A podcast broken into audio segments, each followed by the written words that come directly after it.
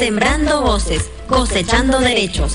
Una serie de programas sobre salud sexual y reproductiva. Para nutrirnos de saberes y luchas diversas en torno a la salud sexual y reproductiva en el mundo.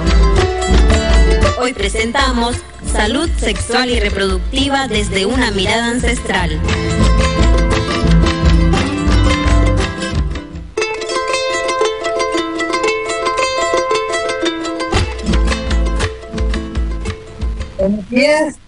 Buenos días, amigas, amigos oyentes. Gracias por estar en sintonía de este su programa Sembrando Voces, Cosechando Derechos. Una nueva programación que tenemos desde Radio Voz con otras emisoras aliadas desde El Salvador y Cataluña. Así que le damos la bienvenida y el saludo también a Radio Itacat, que nos va a acompañar en la difusión de estos programas. Saludos también a Onda Local, que hoy está retransmitiendo este programa desde Facebook Live. Y damos la bienvenida a nuestras invitadas en este programa.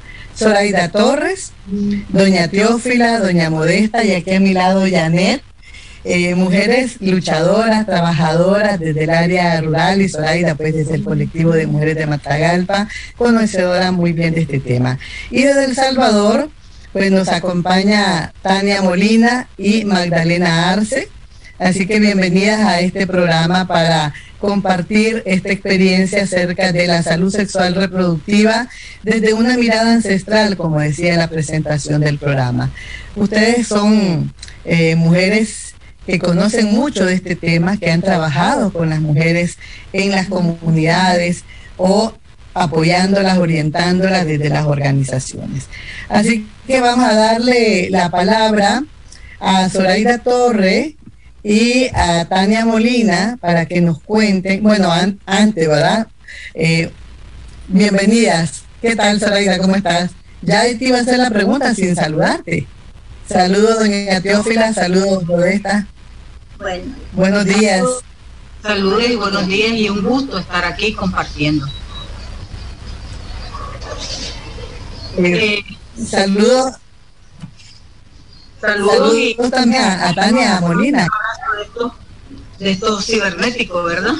Y que estamos aquí con, con ganas pues, de compartir y este tema que nos, que nos convoca a, nosotras las mujeres y es como pensar eh, en estos derechos y como mujeres, como, como qué derechos hemos tenido como mujeres y cómo, cómo desde sus inicios que nosotras éramos dueñas como mujeres, que se conoce antes de, de, la llegada de Jesucristo, desde mucho más antes, años, cuando nosotras éramos dueñas de este cuerpo y, éramos veneradas.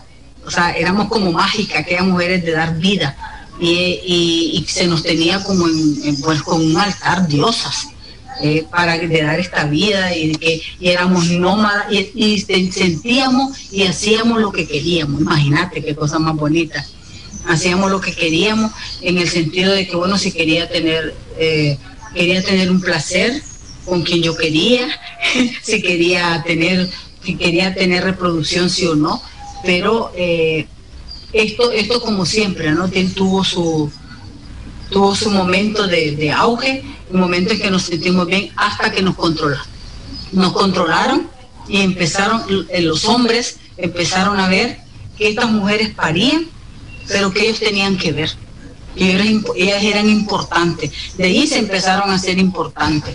De ahí empezaron a decir, eh, yo, yo, yo soy responsable, esa criatura que va a tener este, esta mujer, es, yo soy responsable, es por mí. Y por eso empezó a decir, esto es mío, es mi propiedad, esta es mi mujer, estos son mis hijos, este es mío.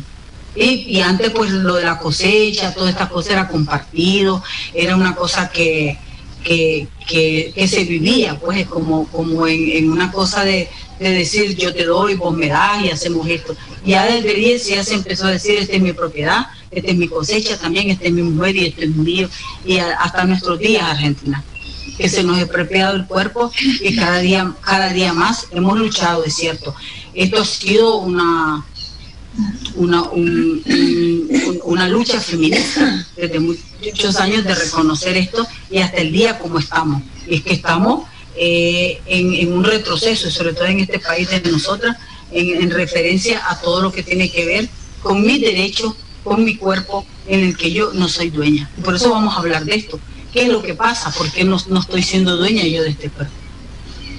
Así es importante que las mujeres sepamos, ¿verdad?, el rol y la responsabilidad sobre nuestra salud y nuestros derechos sexuales y reproductivos, sobre todo desde cuando los hombres empiezan a apropiarse del cuerpo de las mujeres, ¿no? Cuando se dan cuenta de que ellos tenían parte en la, en la fecundidad. Antes no se enteraban y las mujeres podíamos decidir sobre nuestra sexualidad y si queríamos ser madre o no ser madre. Bienvenida, Tania. ¿Qué nos puedes decir acerca de, de, esta situación de cuando empezó la apropiación del cuerpo de las mujeres hasta nuestros días? Buenos días, es un gran gusto y quiero darles un agradecimiento por tomarnos en cuenta a las parteras, a la Asociación de Partería de aquí de El Salvador. Este, nos sentimos muy alegres ver cómo Centroamérica poco a poco va tejiendo esos lazos de hermandad entre parteras. Y bueno, yo en primer lugar quisiera eh, saludar a nuestra energía que en este día nos rige según nuestro calendario sagrado mesoamericano, ¿verdad?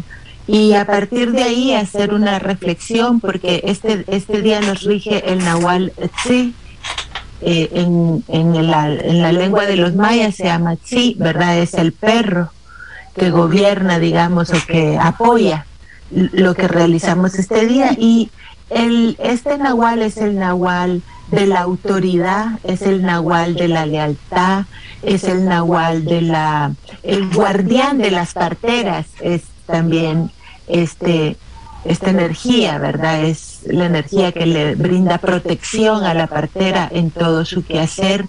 Y creo que hay una, hay una dualidad o una, dos maneras de comprender esto de la de la apropiación de la mujer. Por un lado, pues la historia que nos contaba nuestra hermana Soraya, ¿verdad? La historia que nos contaba nuestra hermana Soraya es la historia de las mujeres en el planeta, que igual que junto al sometimiento de la madre tierra, por el sistema que es un sistema más materialista y que actualmente es un sistema más capitalista, ¿verdad?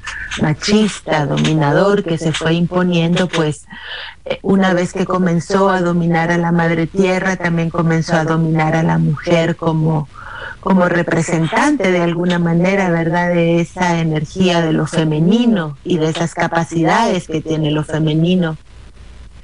Pero también yo creo que eh, hay necesidad de que reivindiquemos el hecho de que una parte de nosotras nunca perdió su apropiación con el cuerpo. Las mujeres a lo largo de la historia hemos sido mujeres que defendemos nuestra conciencia, que defendemos nuestros saberes, que defendemos nuestra tradición. Y bueno, hay mujeres que por eso han sido quemadas, asesinadas, ultrajadas, maltratadas, marginadas. Y, yo siento que nosotras como parteras y, y principalmente las parteras rurales son un ejemplo de esa gran y amplia colectividad de mujeres que nunca ha abandonado, a pesar de los maltratos, a pesar de la violencia, a pesar de tantas cosas, pero que ha mantenido la, lucha de resistencia para conservar la, autoridad que la mujer tiene sobre, sobre el, el, de la vida, sobre la protección de la vida. Y, y eso nos pone en un papel doble, por un lado, en un papel de reivindicar los derechos que se han perdido y que pasan por la comprensión de que de que lo femenino en el planeta y lo masculino no pueden estar peleados eternamente, que no es una competencia. Nuestra cosmovisión nos indica claramente que la dualidad es un proceso de complementarnos unas con otras y unos con otros, incluso dentro de nosotras mismas cómo estamos de disociados adentro de nuestro propio ser, ¿verdad? Pero por otro lado también es el hecho de erguirnos con dignidad para ser un ejemplo hacia todas las mujeres, las niñas en las comunidades, de decir, ve mamita, no te creas que aquí toda la vida hemos sido víctimas o solo vamos a ser víctimas o nuestra única posibilidad de ser víctimas, sino que aquí estamos y hemos sido también valientes, guerreras, luchonas y usted échale ganas con la realidad que tenemos. ¿verdad? Sí, bueno, este... La... quería agregar una cosa súper importante. en el sentido de como ella lo mencionaba, ¿no? Las mujeres, sobre todo las parteras, que eran las, que se encargaban del cuidado de las mujeres y las que tenían grandes conocimientos, tenían conocimiento en biología, tenían conocimiento en, diversas formas de atender las plantas, todas estas cosas. Y esto, el, como siempre, que ya, ya daban sus inicios, desde hace cuánto, esto molestaba. Que se les miraba como brujas y por eso, como decía ella, las mataron, las quemaron, las llevaron a la hoguera y que aquí participó la Iglesia Católica también porque miraban este poder que las mujeres seguían teniendo, aunque se les quería arrinconar, como siempre, ¿no? Que se nos ha querido arrinconar, pero siempre se saca fuerza de donde sea para tener este poder y no dejarnos eh, que, no, que, no, que nos encierren. Y esta es una de las cosas que, que a mí me, no sé, me, me grandioso, ¿no? Como mujeres que defendían porque decían nosotros somos, tenemos conocimiento y a esto es lo que se le tenía y se le sigue teniendo miedo, al poder, el conocimiento, la sabiduría, la inteligencia, la capacidad que tenemos las mujeres. Las mujeres sanadoras desde hace muchos años, ¿verdad? Y como siempre se ha cuidado y, se ha mm, protegido a las mujeres, sobre todo a la, a la hora del, del parto. Y por eso pues se ha visto a las mujeres como un peligro a las mujeres sabias. Pero hoy en día existen muchas parteras en diferentes partes del mundo que hacen una labor muy importante en el cuidado de la salud de las mujeres en sus comunidades. Hoy tenemos aquí a doña Teófila, doña Modesta, que son parteras desde hace muchos años, y tenemos a Janet, que es promotora de salud que también participa en el cuidado de la salud de las mujeres. Vamos a darle la palabra a doña Teófila que cuente eh, primero y después doña Modesta, ¿cómo es ese cuidado que hacen ustedes a las mujeres en sus comunidades? Buenos días, mi nombre es Teófila Torres, soy partera. El cuidado que se le da a la mujer en el campo cuando durante su parto lo hemos aprendido desde muchos años. Para cuidar a esa mujer primero se le brinda la confianza, porque si uno no le brinda la confianza a la mujer, la mujer se siente como que, como que no la van a atender con, voluntad y cuando uno le brinda la confianza a la mujer con una planta, con un cocimiento, con algo, la mujer se siente sanada. Entonces nosotros, como partera, eh, le dedicamos ese tiempo a la persona, de darle el cariño, la confianza, los masajes que se le da a la mujer de cuando está para atender su niño, la atención que se le da ahí y, después esa mujer se siente con una confianza que, que, nadie se lo da pues otra, otra persona particular eh, como partera, entonces ella dice, mire, me duele esto, me duele el otro, ¿qué me puede hacer? Entonces nosotros le damos la confianza y comenzamos a darle el proceso de sanación a la mujer. La sanación a la mujer se le dan los masajes, se le atiende su niño, se le da su chocolate caliente, se le da su comidita ahí en la cama. Entonces la mujer por eso le gusta con la partera, no le gusta en el hospital. Claro, porque se, siente más, cuidada. Más cuidada, porque uno, uno, le brinda la confianza y en el hospital no, la levantan, le, le llevan a la sala de parto, donde pare la mujer la llevan caminando y nosotros no le decimos cómo quiere parir, acostada, arrodillada, como quiere. Entonces le brindamos la confianza. Entonces la mujer se siente cómoda, se siente cómoda, entonces ella dice, bueno, mejor con la partera. Pero ahora lo más las mujeres van al hospital con los riesgos que tienen y antes nosotros no, no conocíamos los riesgos sino que atendíamos la suma marumba, pero gracias a Dios con las plantas y con los conocimientos que teníamos nosotros, no se los murieron las mujeres, ahí están las mujeres. Pero nosotros le damos seguimiento a la mujer ahora, aunque no paran con nosotros, pero le damos seguimiento a las mujeres. ¿En qué le damos seguimiento? Le damos seguimiento en lo que es la, planificación les damos seguimiento, les damos capacitación, no charla en lo que es la violencia, con lo que es salud, lo que vayan a hacerse su papá Nicolau, entonces les damos seguimiento. Y sí, las mujeres llegan siempre, yo las sobo, les brindo mi cariño en la casa, las sobo, les doy el seguimiento y las traigo al hospital, a las casas maternas. Entonces es muy importante, las mujeres siempre los buscan, ¿por qué no me atiende el parto en la casa? Pero con los riesgos que ya conocemos con la capacitación, entonces ya no los quedamos en casa. Pero sí no la dejamos sola a la mujer. Se sienten acompañados y además tienen información y conocen de sus derechos. Así, así pueden decidir. Este, doña, doña Modesta, no sé si quiere complementar algo más sobre estos cuidados. ¿Cómo hace usted para para apoyar a las mujeres en, su cuidado de, su salud. Doña Modesta Orozco es partera de la ciudad de Matagalpa. Ella vive en un barrio de Matagalpa. Entonces a veces es diferente, ¿no? La, atención en el campo que en la ciudad. Bueno, yo, yo miro, yo atendía a las mujeres, las atiendo pues siempre, porque ellas a sobarse, ya a que la, les diga que que, es bueno para dolor cuando andan con dolores, eh, entonces yo les digo que cuezo las siete hojitas de limón y se las doy para que ellas, ese parto, cuando tienen ya seis, siete meses, se les quieren venir, se les detenga, yo las tomo, las miro, las llevo al centro de salud, que se vacunen, que vayan a ver su parto, o sea, aquí al colectivo de mujeres, yo las mando y les doy consejería en planificación familiar, tengo 48 mujeres planificando con inyecciones, pastillas y, las de tres meses. Bueno, y les doy charlas y las visito pues cuando están ellas paridas, que están recién paridas, yo llevo a visitarlas a ver cómo va el ombliguito del niño, a ver cómo van ellas, si están sangrando, si cómo están, si les da calentura, yo llevo a verlas a la casa donde ellas están.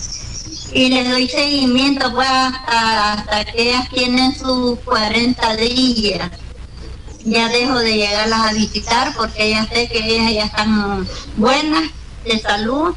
Y bueno y yo vamos a talleres a las casas de, la de, la ayer cómo le dicen de las mujeres sí ahí vamos a dar talleres y todo. Y aquí en el colectivo aquí venimos a visitarlas pues a ellas a dar las orallas están ellas y los ayudan en todo pues yo salí de mi rutina de qué tiempo, de que, desde que María Caballera me visitó, salí de ese resto, pues voy a cualquier parte, yo atiendo parto, yo las miro, yo las tomo a donde vaya.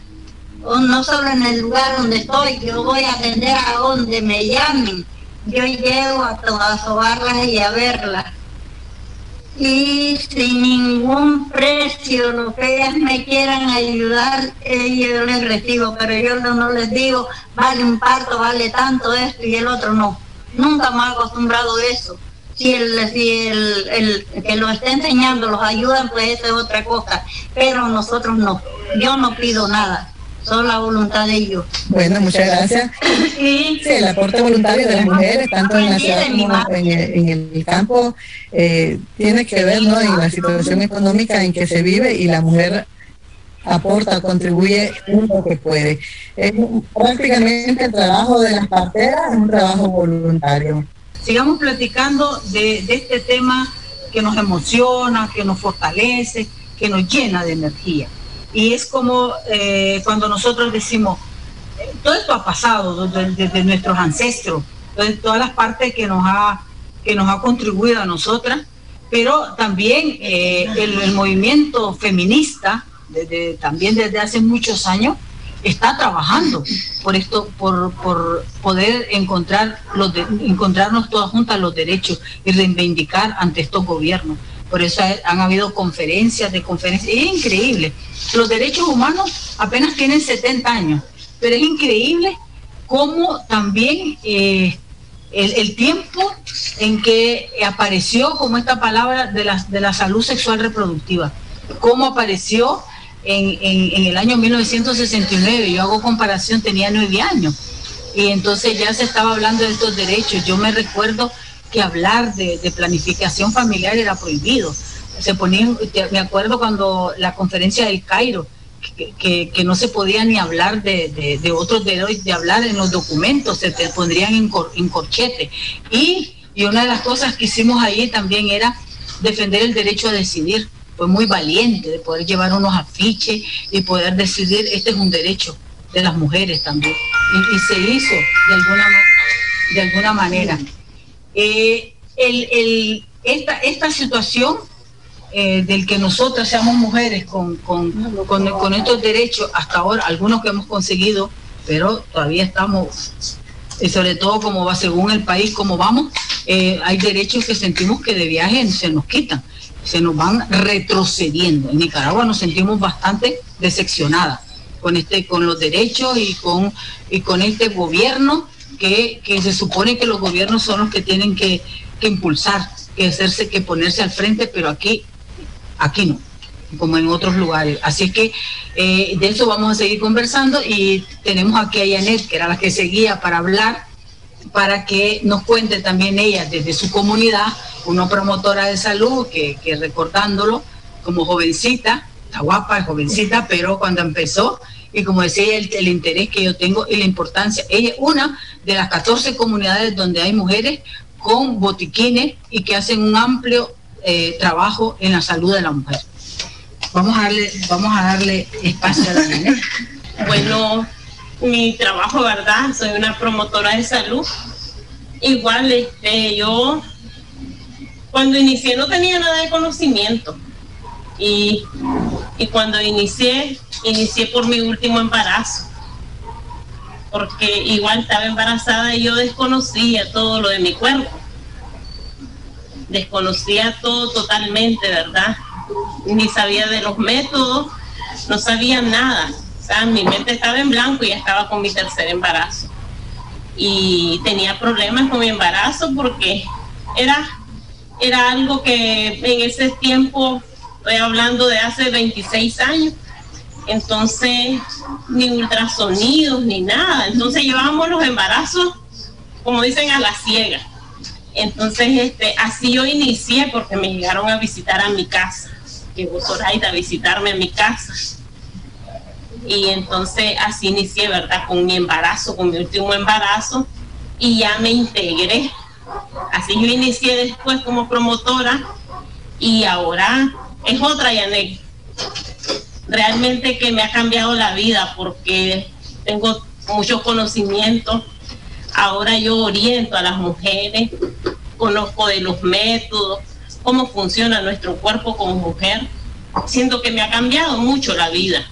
Me ha cambiado porque yo ahora puedo orientar a las mujeres más jóvenes, a las chavalas, decirle de cómo funciona, cómo puede utilizar sus métodos de planificación. Entonces siento que sí, es un cambio Gracias, Janet. Realmente el, el, has explicado para vos todo el conocimiento. Sí, inicié ya aplicándolo en mí misma, en mí misma, porque ya mi mente, como dicen, yo la tenía en blanco, yo no, no sabía, no conocía nada. Yo llegué a mi tercer embarazo y no sabía, no sabía nada de método, cómo iba a ser para planificar. Y, así me llevé en un trayecto de cinco años para ir mis tres hijos. Sí. Sí, claro, y teniendo incorporado los derechos se pueden facilitar a otras mujeres. Vamos a darle la bienvenida a Magdalena Arce, que vi que ya está por allí, ¿verdad? También ella es la coordinadora de Aparinco. Este, quizás Magdalena nos puede decir en qué momento, cuándo inició todo el concepto de la salud sexual reproductiva. Y si no, Tania. Bueno, uh, yo creo que aquí esto en el país, y no solo en el país, sino que está vinculado a una concepción que se conquista después de muchas luchas, ¿verdad?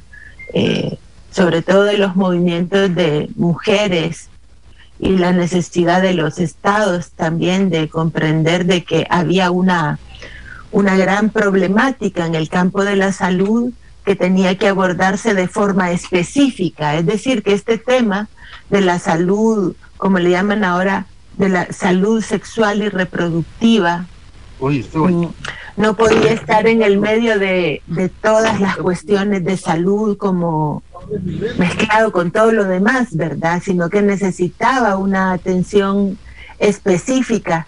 Nosotros vemos que por un lado esto ha sido bueno, ¿verdad? Se ha venido desarrollando aquí en El Salvador primero a través de los objetivos del milenio, cuando se planteó lo de los objetivos del milenio, después ahora que se ha planteado los de los ODS. Sin embargo, si por un lado ha traído pues ciertos beneficios en el campo de la partería, también vemos que ha traído un montón de problemas, porque nosotros somos un territorio en toda Mesoamérica, así como en muchos países, que tenemos una cultura que también es ancestral.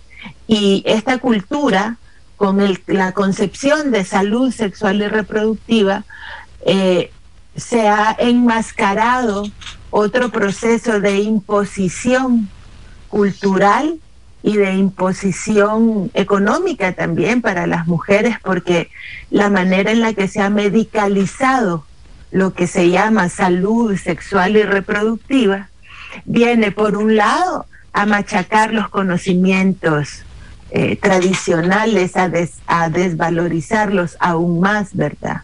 Y por el otro lado, se convierte en otro negocio más para la industria farmacéutica, que es la que se encarga de eh, fabricar los métodos anticonceptivos que después te van a dar cáncer, que después te van a dar eh, quistes, que luego te van a dar eh, problemas en la, eh, de amamantamiento y otro montón de cosas para los que ellos también te van a vender la medicina y la radioterapia y la quimioterapia. Y entonces estamos siendo nuevamente pues carnada de ese sistema eh, que ha mercantilizado la salud. La hermana partera ya decía algo que a mí me entusiasma mucho porque aquí es igual, ¿verdad?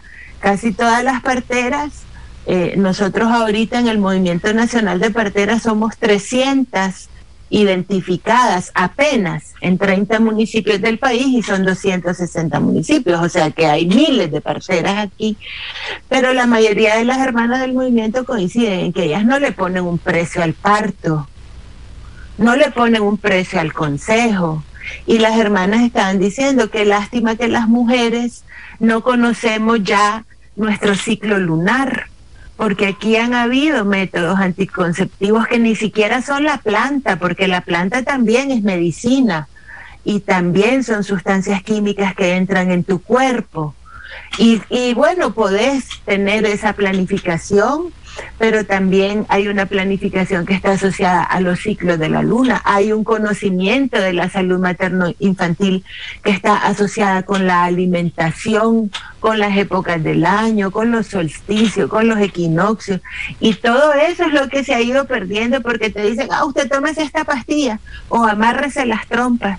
Y junto a eso va, digamos, aparejada la violencia obstétrica, porque hablan de la salud sexual y reproductiva, y como mujeres es buenísimo que no estemos en la ignorancia y que conozcamos, como ustedes dicen, cuáles son nuestros derechos y que se conquisten más derechos. Sin embargo, hay una, hay todavía una cosa dentro de esta salud sexual y reproductiva que no se quiere por lo menos aquí lo vemos enfrentar de la manera adecuada.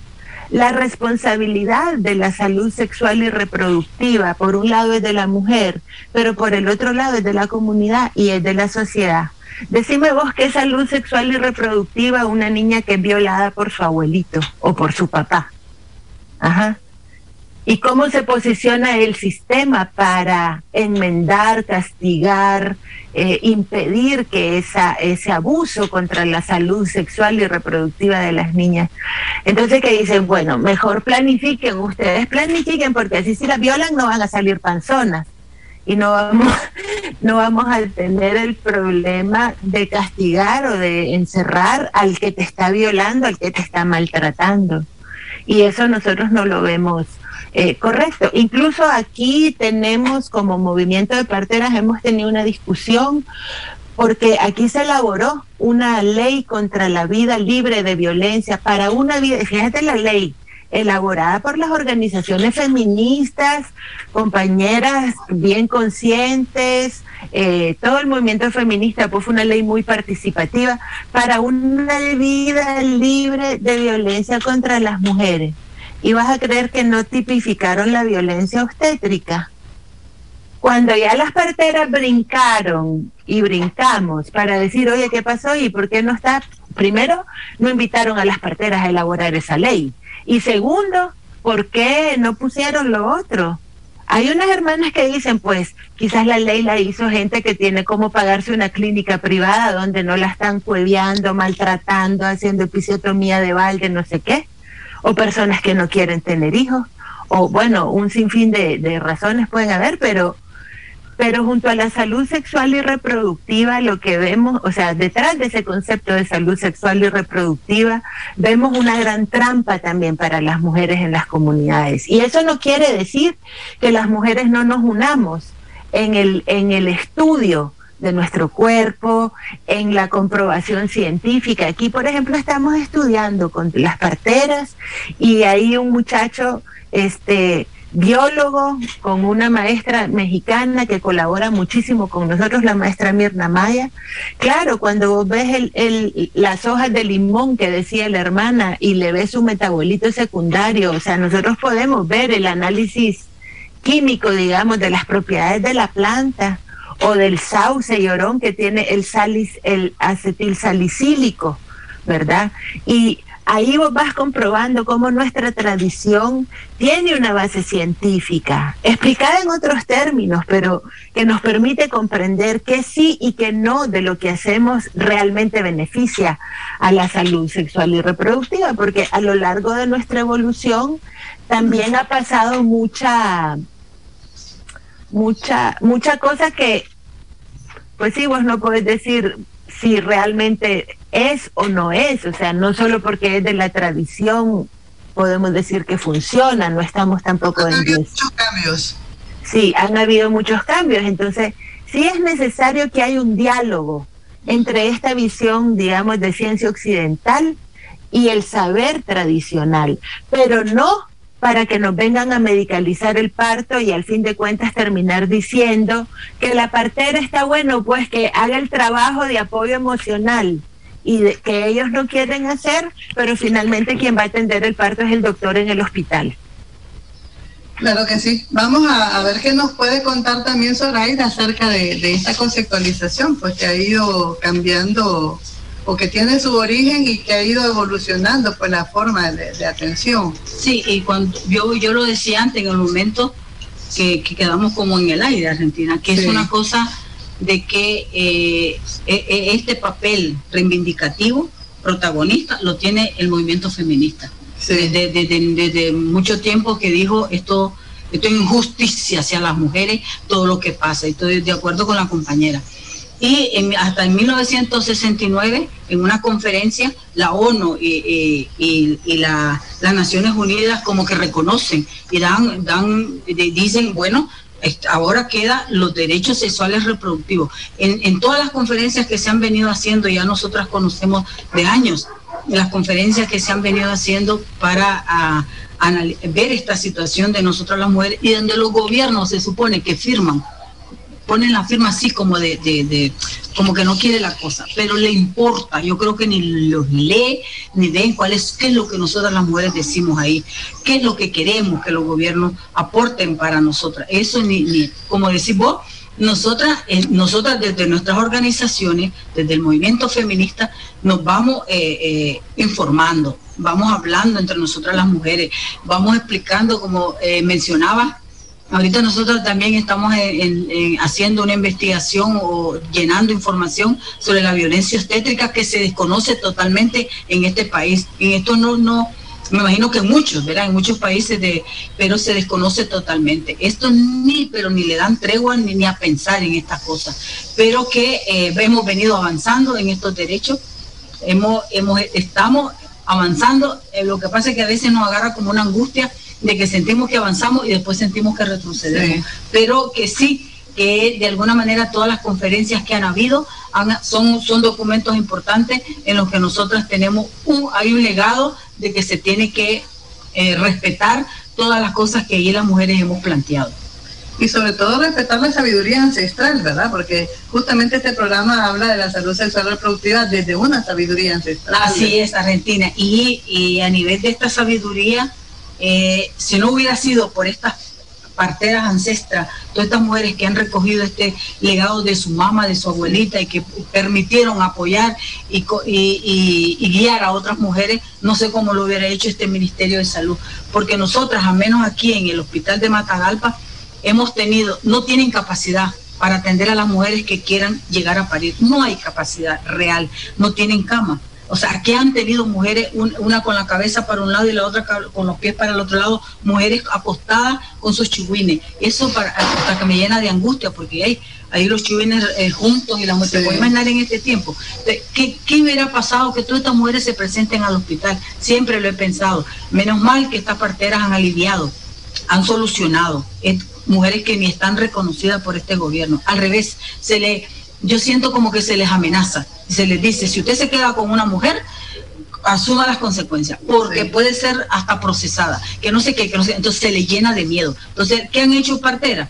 Pues eh, eh, han, de, han, tenido que decir, bueno, no, no te puedo atender, mujer que le ha dicho, atiéndame. Entonces, estas parteras no, no van, no, no van a asumir una cosa que se les está amenazando pero se ven en la sin remedio. Cuando están a medianoche, una mujer está con dolores, y yo, y nosotras como, como colectivo de mujeres y personas que damos eh, seguimiento, les hemos dicho, no las dejen solas, atiéndanlas. Y vamos a ver juntas las consecuencias, porque así tiene que ser. Pero eh, siento que ellos no hay responsabilidad, no, no, no, no dimensionan eh, la situación que hay y que no dan una calidad de atención, porque eso también pienso que es parte de este programa, cuando tenemos puestos de salud que se mantienen muchas veces cerrados y que las parteras donde podrían ir con una mujer al puesto de salud que se supone que tienen las mejores condiciones están cerrados. Entonces, todo eso podemos nosotras hacernos una idea de todos nuestros derechos sexuales y reproductivos que tiene que ver con una calidad, calidez, como decían las parteras, eh, en mi casa me siento segura, en mi casa me siento mejor. Sí. Eso. Eh, creo que Magdalena ya tiene micrófono, vamos a darle la palabra, pero antes quería leer estos dos mensajes que nos ha llegado a nuestro WhatsApp y nos dice una compañera, el diálogo de saberes es necesario porque se ha desvirtuado el, sabor de, el saber de los pueblos originarios. Y nos dice que la colonización ha desvirtuado también este saber de los pueblos. Así que gracias por esos comentarios y eh, sí, pues estamos de acuerdo, ¿verdad? Con, con, con ese planteamiento porque es real. Eh, Magdalena, eh, no sé si querés aportar a este tema de la conceptualización de, lo, de la salud sexual reproductiva. Si tenés algo más que agregar, te damos la bienvenida. pues por ahí me decía Marlon que ya tenía activado el micrófono. No te está. No la veo. No está. Bueno, entonces este, vamos a, seguir conversando, ¿verdad? Con eh, las parteras que nos cuenten acerca de esta experiencia. Ellas nos estaban diciendo cómo cuidan a las mujeres hace un rato y nos hablaban del tema de los métodos anticonceptivos que ellas facilitan, de cómo soban, eh, qué, qué, orientaciones. Por aquí tenemos a doña Teófila. Eh, ¿Cuáles son la... la ver si puedo. Ya tengo. Las mujeres. Buenos días. Buenos días. Ah, disculpe. Hay que señor Teofila. Sí, este, hoy ya se me pudo activar el, el sonido. Es que como sí, no la pues, vemos también, entonces está como difícil saber si está ahí o no. Pero yo sí las veo. Ah, okay. Yo sí las veo. Sí, este, pues, ¿no me ven? No, pero Hola. bueno, puede hablar, cuéntenos este cómo eh, qué puede agregar usted de lo que ya decía Tania y de lo que ya decía Zoraida, eh, quizás complementar algo acerca de el origen de la conceptualización de la salud sexual reproductiva. ¿Cuándo inicia este este concepto? Bueno, pues este según lo que nosotros las parteras eh, hablamos porque yo voy a hablar en el sentido de aquí, de, de, este municipio, porque aquí pues tenemos muchas parteras ancestrales, que ellas pues hacen sus trabajos eh, empírico, por decirlo así, ¿verdad? Eh, pues le dan seguimiento a la mujer desde que, porque las mujeres buscan a las parteras desde cuando quieren salir embarazadas. Ellas pues buscan a las parteras y les preguntan qué pueden hacer, qué deben de tomar para poder pues tener un buen embarazo y así pues se les está dando el seguimiento hasta que llega a su, a su totalidad, ¿verdad? pero también la mujer lo que quiere pues es ser atendida en casa, porque se siente más segura, porque allí no hay maltrato, no hay, eh, como le dijera, este, un del traslado, pues, ¿verdad? Que estar moviéndose y la mujer pues necesita mucho amor, afecto, que en el hospital no lo hay. Bueno, quería eh, que aquí tenemos mensajes de las personas que nos están sintonizando Fanny Vado nos dice, me encanta ver y hablar a esas parteras que son tan fuertes e importantes como árboles milenarios. Gracias por compartir sus saberes y ofrecer sus cuidos. Felicidades por ese programa tan bonito y sacar esas voces al aire. Eh, Noa Noa nos dice saludo a las mujeres que han hecho un cambio tan significativo para ellas mismas y para las demás mujeres a las que ayudan. Hay una compañera que se hace llamar Guirila Islet y dice, las parteras son nuestras ginecólogas y médicas ancestrales. Sin ellas la vida no sería posible. Las felicitamos y agradecemos su importante labor. ¿Qué le parece, doña Teófila? Gracias, gracias. ¿Ah? Hay un reconocimiento social grande, ¿no? Al trabajo que ustedes hacen como mujeres, como parteras. Así es. Cuéntenos, doña Teófila, eh, ¿y de quién aprendió usted a, a ser partera? Bueno, yo aprendí de mi mamá, que mi mamá era partera. Eh, yo era chihuina, como de unos 10 años, y yo me, mi mamá se iba a ver los partos, yo me pegaba detrás de ella y mi papá me pegaba, porque yo me gustaba ir detrás de ella, pero a mí me gustaba ir, aunque me pegara, pero yo iba.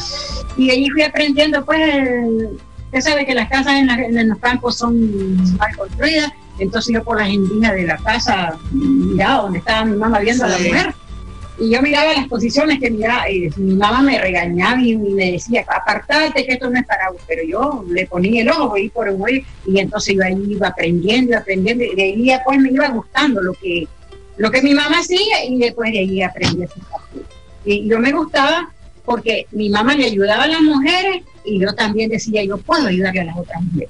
Pero mi problema fue de que mi papá era muy machista, mi mamá le daba mucha violencia, y después eso yo lo viví con el, con el compañero que yo me hice, el padre de mis hijos.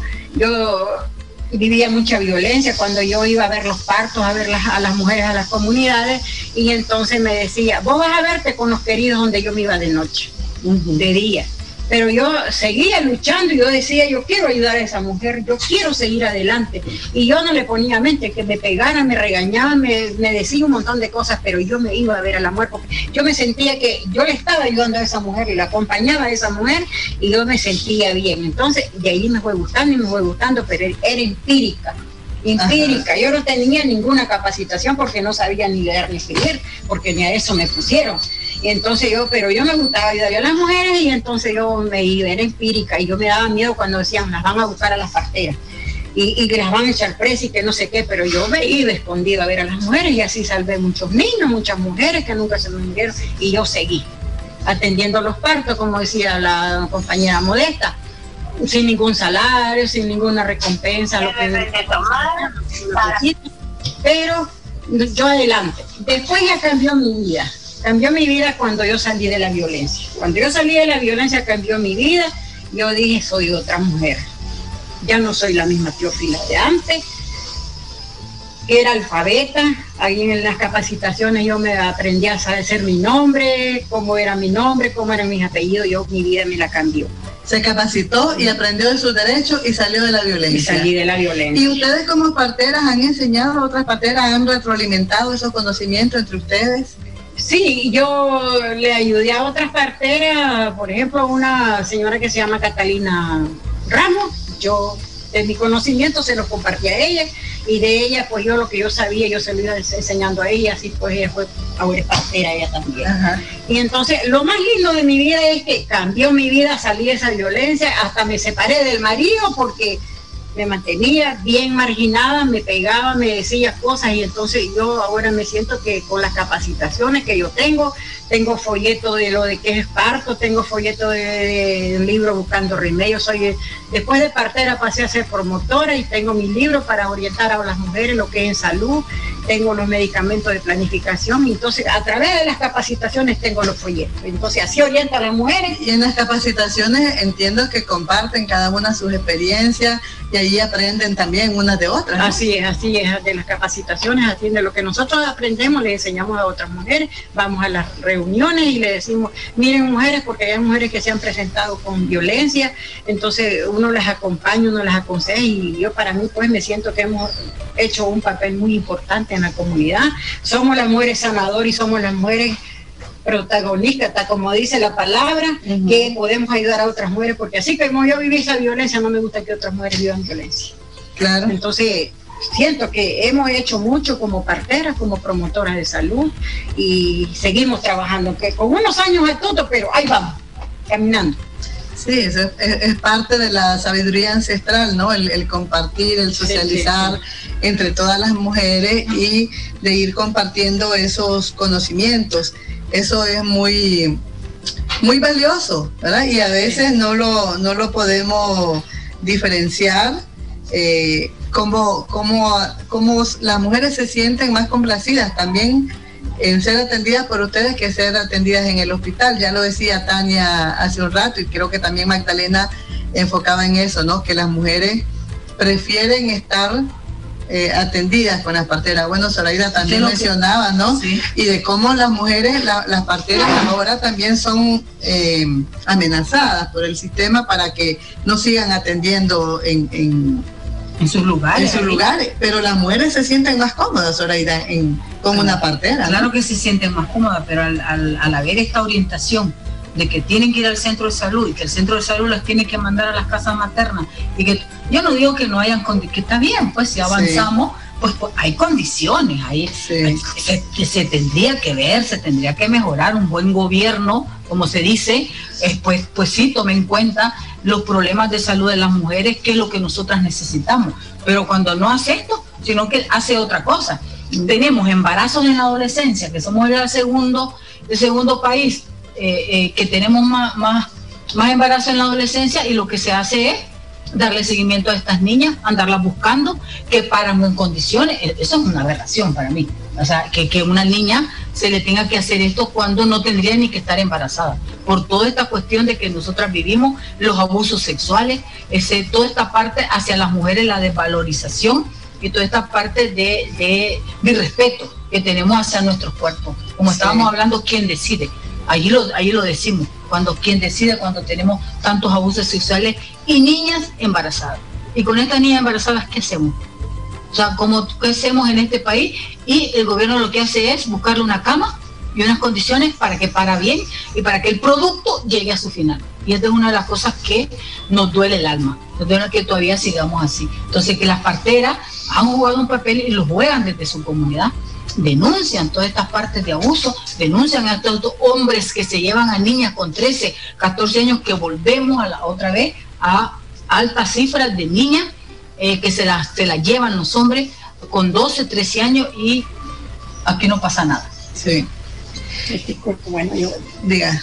Este, y también lo, lo, lo, lo que a mí me gustaba que dice Zoraida es de que en los centros de salud mantienen cerrado. ¿Quiénes somos los médicos primero que nos damos cuenta de una embarazada? Somos las parteras. Porque la, mujer cuando está embarazada y se siente un dolor o se siente que está botando líquido, a quien van a tocarle la puerta es a la partera. Y el centro de salud de la comunidad cerrado.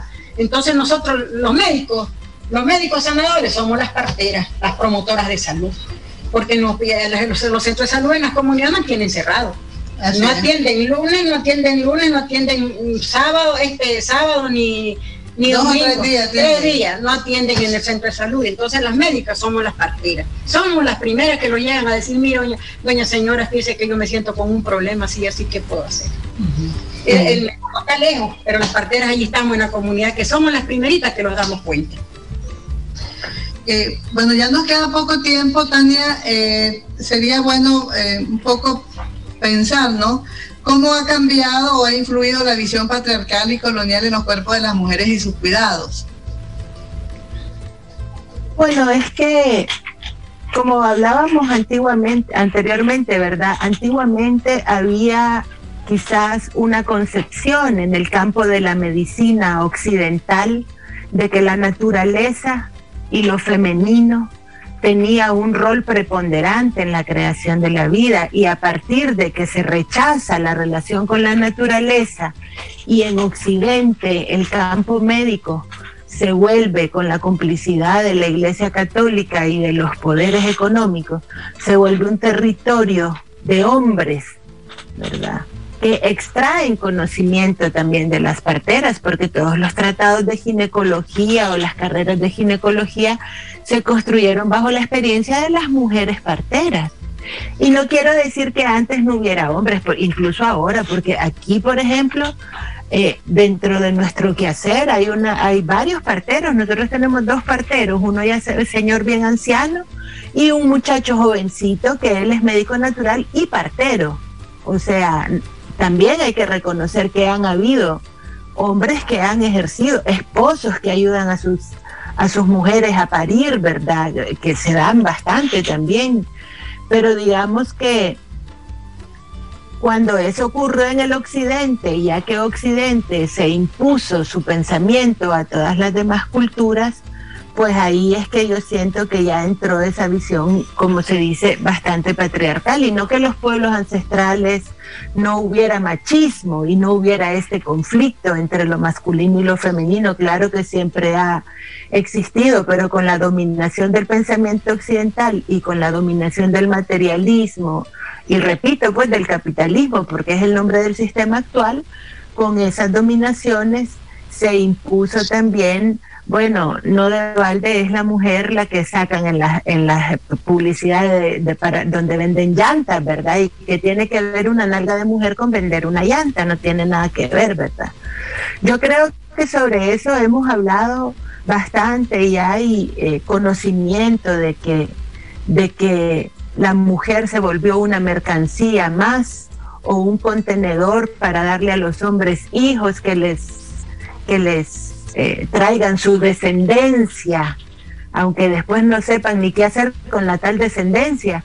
Pero, pero yo siento que quizás eh, más importante, o no más importante, es bien importante que nosotros veamos como mujeres y como parteras que contra toda injusticia, contra toda desigualdad, contra todo abuso, nuestro saber ancestral es el que nos puede dar también como mujeres en los lugares más remotos donde no llegan las organizaciones, donde no llega el Estado, donde no llega nadie, el conocimiento ancestral es uno de los machetes que tiene la mujer para defenderse no solo ella misma, sino que para defender la vida en sus comunidades, porque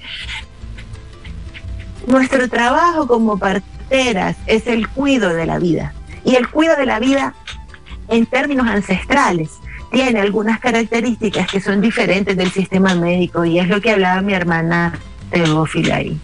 Nosotros somos médicos tradicionales y somos médicos comunitarios. Ese es un primer elemento que debe de rescatarse y recuperarse. Incluso que los sistemas de salud y los sistemas de derechos deben de comprender en profundidad la salud comunitaria es un principio básico de la formación y de la ética de los médicos tradicionales y de las médicas, eh, mujeres de medicina, porque nosotras, al estar insertas en la comunidad, la médica tradicional conoce la familia, las patologías genéticas, eh, las derivaciones, cómo se embarazó, cómo estaba, en qué edad, cómo fue su útero, o sea, todo el conocimiento que te da la convivencia de la vida comunitaria es la base para que vos puedas llegar como médico a hacer un diagnóstico eficiente, solo por hablar de una cosa, ¿verdad? Vos vas a diagnosticar con mayor facilidad cuando conoces todo el historial médico de la familia y no solo es, tu mamá tuvo diabetes, quiénes son cardíacos, no sé qué, no sé qué, hay cuatro preguntas que te hacen en el hospital, pero no conocen el contexto. Entonces, una, una práctica muy importante es la valora, una, una cosa muy importante para las parteras, como decías, es la valoración comunitaria. Ese respeto comunitario y también el rechazo comunitario en la comunidad. La gente sabe quién es una buena partera y quién no quién es un buen médico y quién no, quién es charlatán y quién no. Y, y porque... Hay un conocimiento en la comunidad. Entonces, la dimensión comunitaria es un primer elemento de lo ancestral. Segundo, el conocimiento que es de naturaleza, de naturaleza sagrada. Es decir, cuando nosotros hablamos de la planta o cuando nosotros hablamos del huevo, cuando curamos de empacho, cuando sacamos de ojo, no estamos hablando de cosas que son este mitos o, cosas sacar es una manera diferente de hacer la ciencia que tuvieron nuestros pueblos y que practicamos nosotros ahora. Hay muchas enfermedades que son enfermedades que le llaman como de origen cultural, como el, como el ojo, el mal de ojo. Me imagino que ahí en Nicaragua lo conocen también. Y el ojo en un hospital no te lo curan. ¿Por qué? Porque los médicos, los médicos, eh, la medicina occidental trabaja con el cuerpo como materia, mientras que en nuestra cosmovisión no separamos ni segmentamos y tenemos plena conciencia de que el cuerpo es cuerpo y es energía es materia y es energía.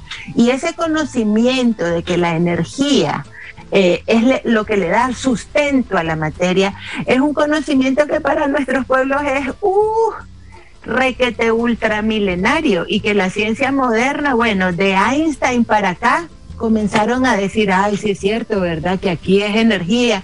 Y ahora con la física cuántica y todo, están demostrando nuevamente que nuestro conocimiento es un conocimiento que tiene una base científica. Entonces, como parteras, nosotros sabemos por qué, le, por qué le haces una limpieza a un niño. ¿Por qué tal planta se la vas a aplicar para tal remedio y no para tal otro? Todo eso, digamos, es una de las cosas, incluso en términos de violencia. Hay muchos hombres que están enfermos de violencia y si no trabaja su dimensión energética, ese hombre de ahí no sale, de ahí no sale.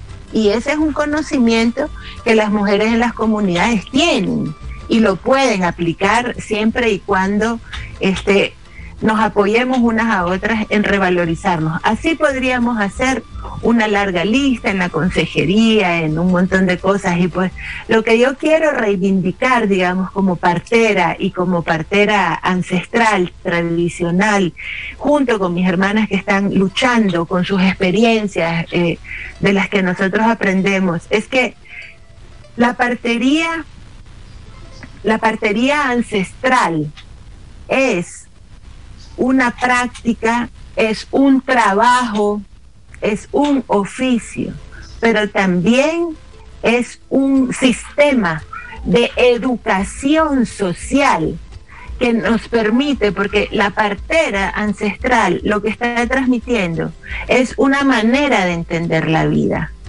un sistema de relaciones, una ética, una forma de construir ciencia, metodologías de enseñanza y aprendizaje, una, una, una, una, un entramado, digamos, de relaciones que nos ayudan a entender en su contexto la vida. Por eso es que nosotras, desde el primer momento, decimos, no, no le corte el cordón umbilical, no, no le grite al niño, no, no asuste a la mujer, no me enfríe el parto ¿Por qué?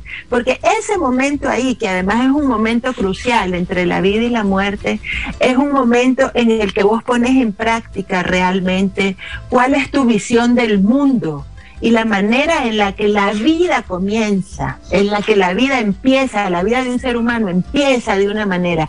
Si tu vida empieza con violencia, si tu vida se forma con violencia, se gesta con violencia, aterriza sobre este mundo con violencia. Es bien difícil que vos después puedas ser una persona que en tu comunidad vaya sembrando amor y cosechando amor. Entonces, a partir desde el mismo principio de cómo concebimos, de cómo nos preparamos para dar la vida, es que nosotros vamos ya formando esa posibilidad de sociedades que vivan de una manera más armoniosa. Y esa es una deuda muy grande que tienen todos los sistemas educativos, el sistema médico, es una deuda muy grande que tiene con el saber ancestral. Por eso es que insistimos en que es necesario que dialoguemos, pero que dialoguemos sin paternalismo y sin asistencialismo, porque las mujeres hemos traído al, al, mundo, hemos acompañado desde que el mundo es mundo, desde los albores de la humanidad, hemos estado ahí. Y te voy a decir una cosa, dentro del mundo indígena, ancestral, no sé qué, uno ve muchas cosas, pero vos podés hacerte el chamán, ponerte cuatro plumas y brincar por aquí, sahumar por allá, pero cuando se trata de un parto, se trata de la vida y de la muerte de dos personas, la madre y el hijo. Ahí sabes o no sabes. Allí no es cosa de que por cuanta pluma que te pongas encima o por cuanta gabacha que te pongas encima, es un saber que vos lo sabés o no lo sabés. Entonces, ese conocimiento tiene que ser respetado y tratado de igual a igual, porque las parteras no somos eh, no somos, hay esas pobres mujercitas indefensas que necesitamos que alguien nos venga a aconsejar. Hay que escuchar a las parteras y escucharlas con dignidad.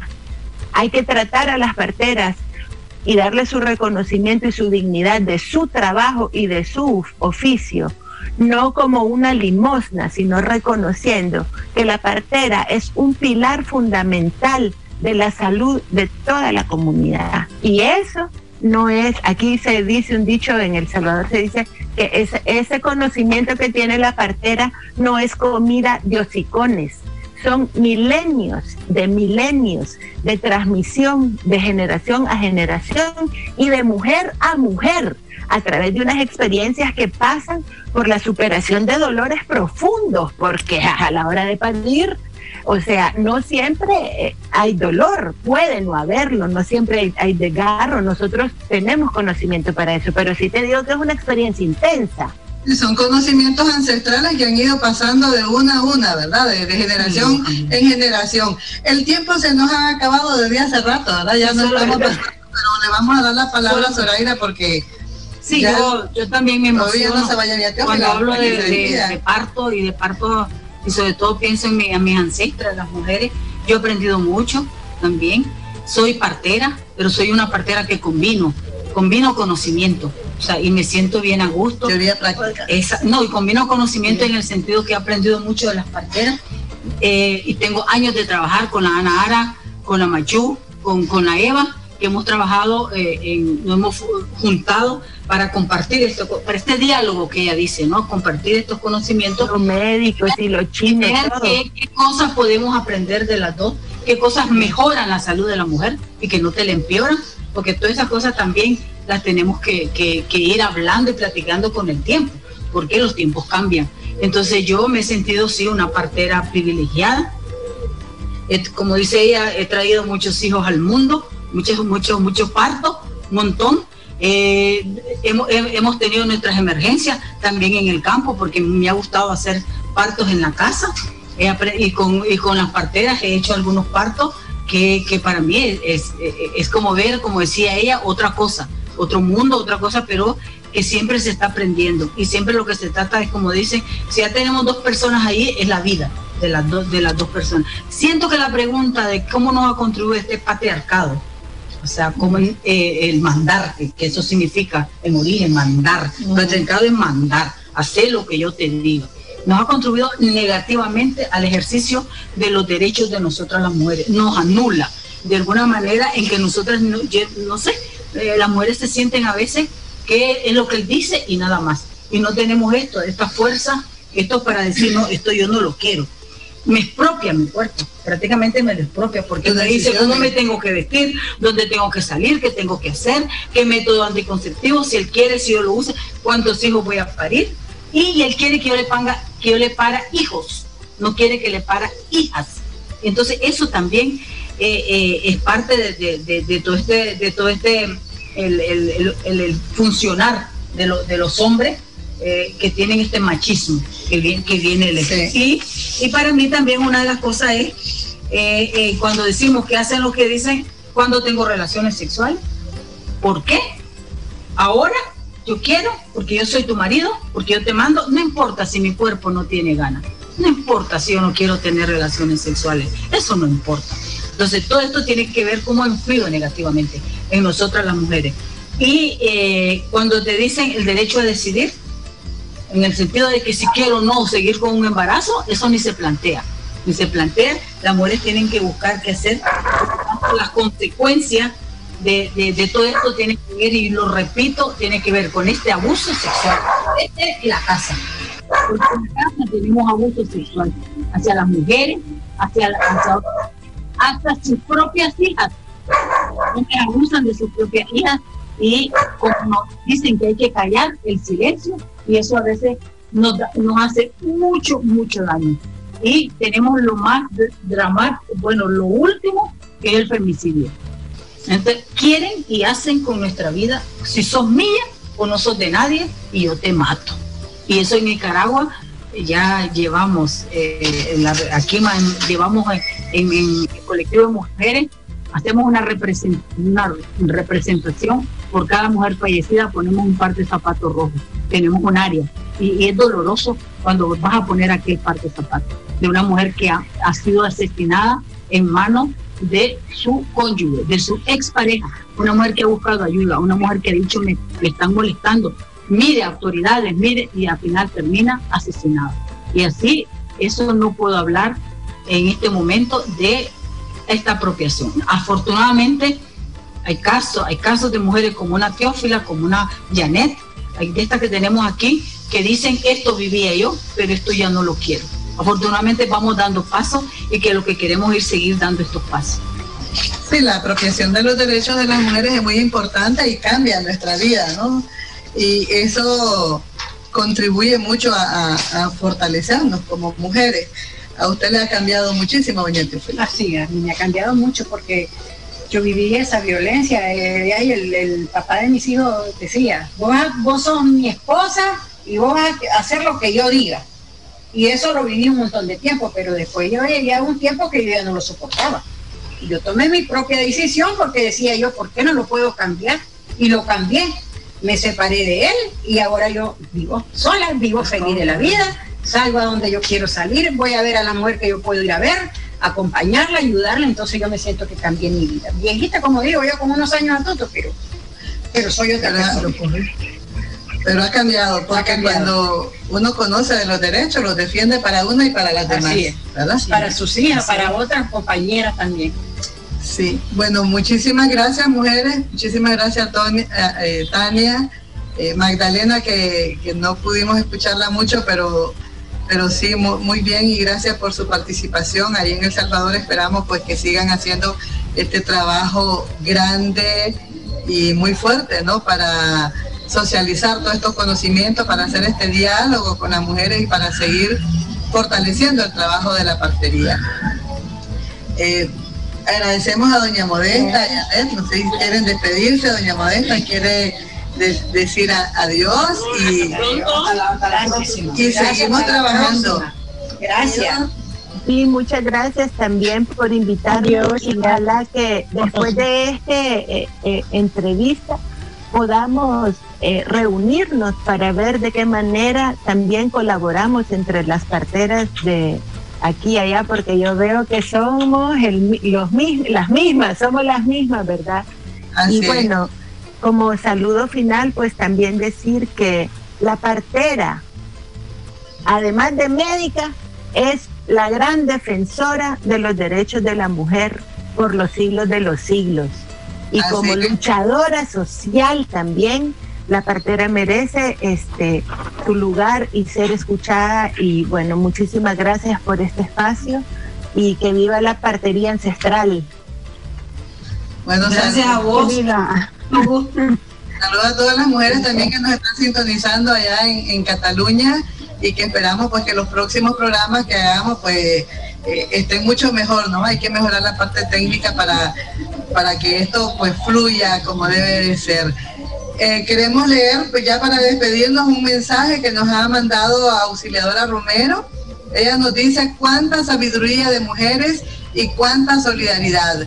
Estas mujeres son un diamante en vivo, un gran recurso existente en las comunidades. Mi reconocimiento y admiración. Felicidades. Así que gracias también a Auxiliadora y a todas las mujeres que hoy nos han escrito y que han estado acompañándonos desde Radio Voz y desde las redes sociales y también saludos para toda la audiencia de Onda Local que ha estado encadenada con Radio Voz en esta mañana. Gracias y será hasta el próximo programa. Bendiciones.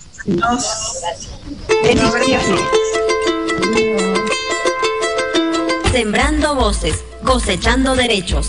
Una serie de programas sobre salud sexual y reproductiva. Para nutrirnos de saberes y luchas diversas en torno a la salud sexual y reproductiva en el mundo. Organiza Farmamundi. Con la colaboración de Radio Voz, Radio Icatat y Asparinco. Con el apoyo del Ayuntamiento de Barcelona.